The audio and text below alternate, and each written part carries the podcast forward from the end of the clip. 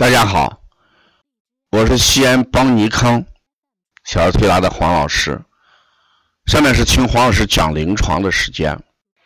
今天我给大家讲一下香庭的诊断功能。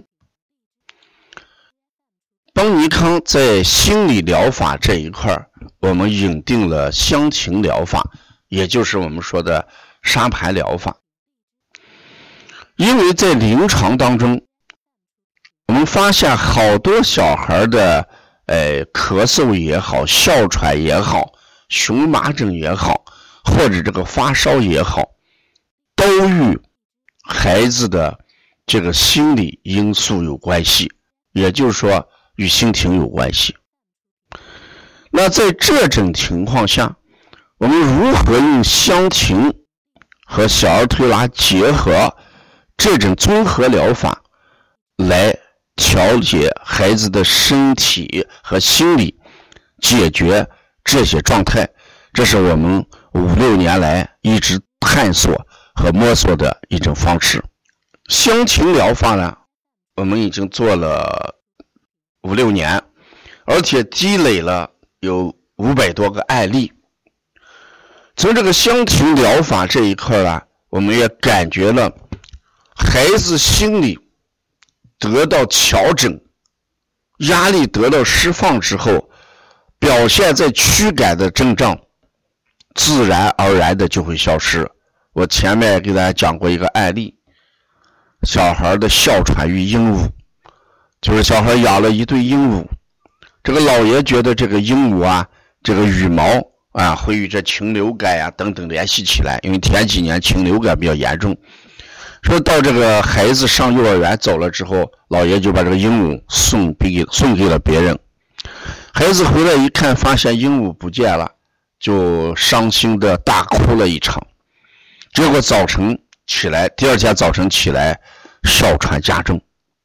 我们知道这个病情之后，就觉得这个哮喘与孩子心情有关系，就开始琢磨给孩子做心理疏导，啊，做香庭这样的作品。后来很快，这个哮喘得到了修复，这是我在临床案例当中也讲过的这个案例啊。那前天呢，我又接了一个孩子，这是双胞胎男孩这个老大呢，最近呢学校一直反映不听课，教室乱跑，多动症倾向。这家长呢很很着急啊，因为这个老师不断的打电话啊，就说这个孩子在学校的表现。来了之后呢，我通过这个望闻问切啊，呃，也对这个孩子一直了解，因为他这个一岁左右就在这儿推，我就用这个孩子的土虚木摇啊，脾肾两虚，准备给孩子做这个脾肾心三方面的一个补法的调理。我认为这个孩子是心不在焉，按虚症的多动症给调理。我把推拿处方开完之后，送给那个推拿师，让他们来推的时候了，我突然发现这个孩子好像还有点问题。我说是这样吧，你先在香庭室里面，嗯，做香庭，做完之后，我们再给你推拿。这个孩子就走进香庭室，不到十分钟的时间，把整个沙盘摆得满满的，沙具摆的很多。动力很足，非常兴奋。我一看，这个就不是虚症了，因为我们在研读香芹作品的时候，说个动力性的强弱、充实性的强弱，都能反映孩子的虚与实。如果孩子摆香芹的时候亢奋积极，呃，这个一次抱好多杀具，而且呢，摆的很快，摆的很多，摆的很满，这四十都是实症的表现。把箱子摆满、摆完、摆完之后，摆的满之后呢，还把好多家具都摞起来，重叠放，这更是孩子实的表现。所以呢，我就回过头把我开的那个处方彻底推翻。我说今天呢，哎，不要按这个虚症来调了。我刚才看了香庭之后，这个孩子应该是个实症。那怎么办？我们还是要以清法为主啊。那如果这个多动症是实症的时候，一般我们说心主神明啊，所以要从心从肝来论治啊。孩子这个心肝火旺，这种心肝火旺是怎么形成的？事实上不一定是失火了，不一定是失火。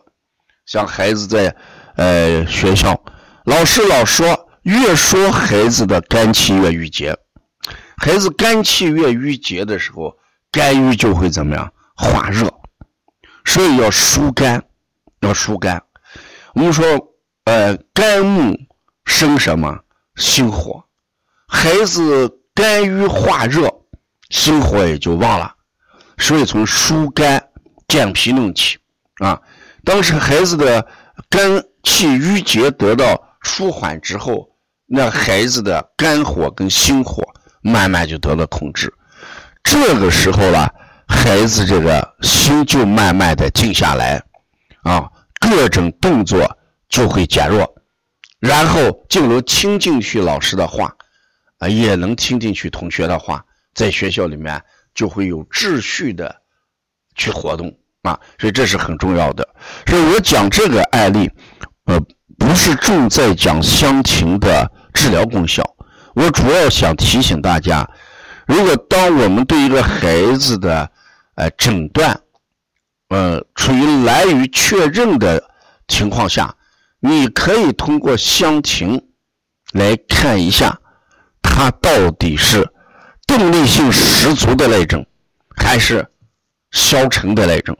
如果是动力十足的，一般是实症；如果摆的很消沉，摆了两三个玩具不想摆了，或者半天来一个玩具从沙架上都取不出来，左看看右看看，看看这个看看那个，选择困难，这一般都是心神涣散虚症啊。